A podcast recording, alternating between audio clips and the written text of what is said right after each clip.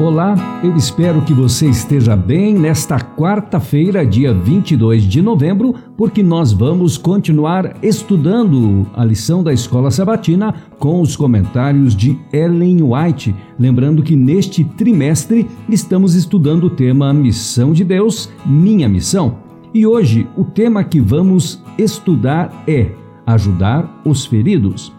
Deus requer que seu povo seja muito mais piedoso e compassivo para com os desafortunados do que tem sido. Deus requer que a mesma consideração que deve ser dada à viúva e aos órfãos seja dada aos cegos e aos que sofrem sob a aflição de outras enfermidades físicas. A beneficência altruísta é muito rara em nossos tempos. É estranho que professos cristãos não estimem os ensinamentos claros e positivos da palavra de Deus e não sintam peso na consciência.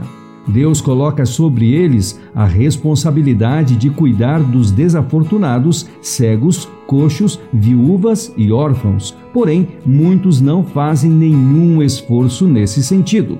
Há uma grande obra a ser feita na terra e, ao nos aproximarmos do fim da história do mundo, ela não diminui, mas quando o perfeito amor de Deus domina o coração, coisas maravilhosas são feitas.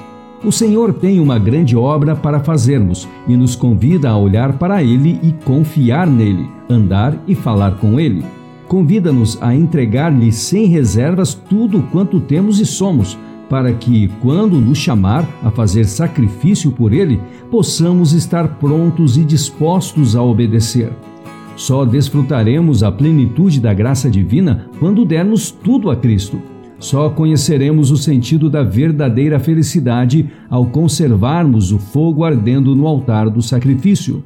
O Senhor deixará, no futuro, seu máximo legado aos que fizerem o máximo no presente. Cada dia, sob várias circunstâncias, ele nos prova, e em cada sincero esforço, ele escolhe seus obreiros não porque sejam perfeitos, mas porque estão dispostos a trabalhar abnegadamente para ele e vê que, mediante ligação com ele, podem alcançar a perfeição.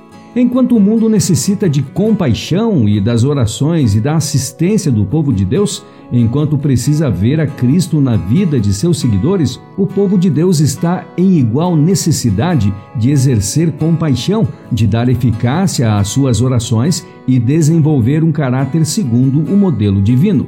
É para proporcionar essas oportunidades que Deus colocou entre nós os pobres, os desafortunados, os doentes e sofredores são o legado de Cristo à sua igreja e devem ser cuidados como ele o faria. Assim, Deus tira a escória e purifica o ouro, dando-nos aquela cultura de coração e de caráter que nos é necessária.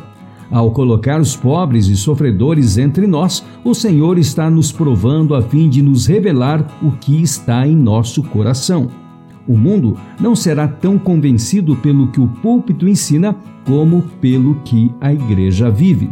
O pregador anuncia a teoria do evangelho, mas a piedade prática da igreja demonstra o poder do evangelho.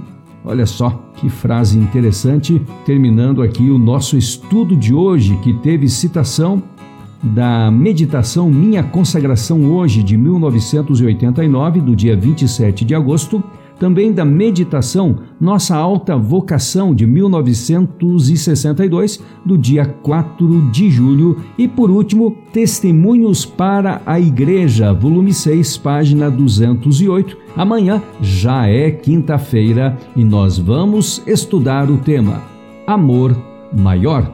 Então, eu te espero amanhã.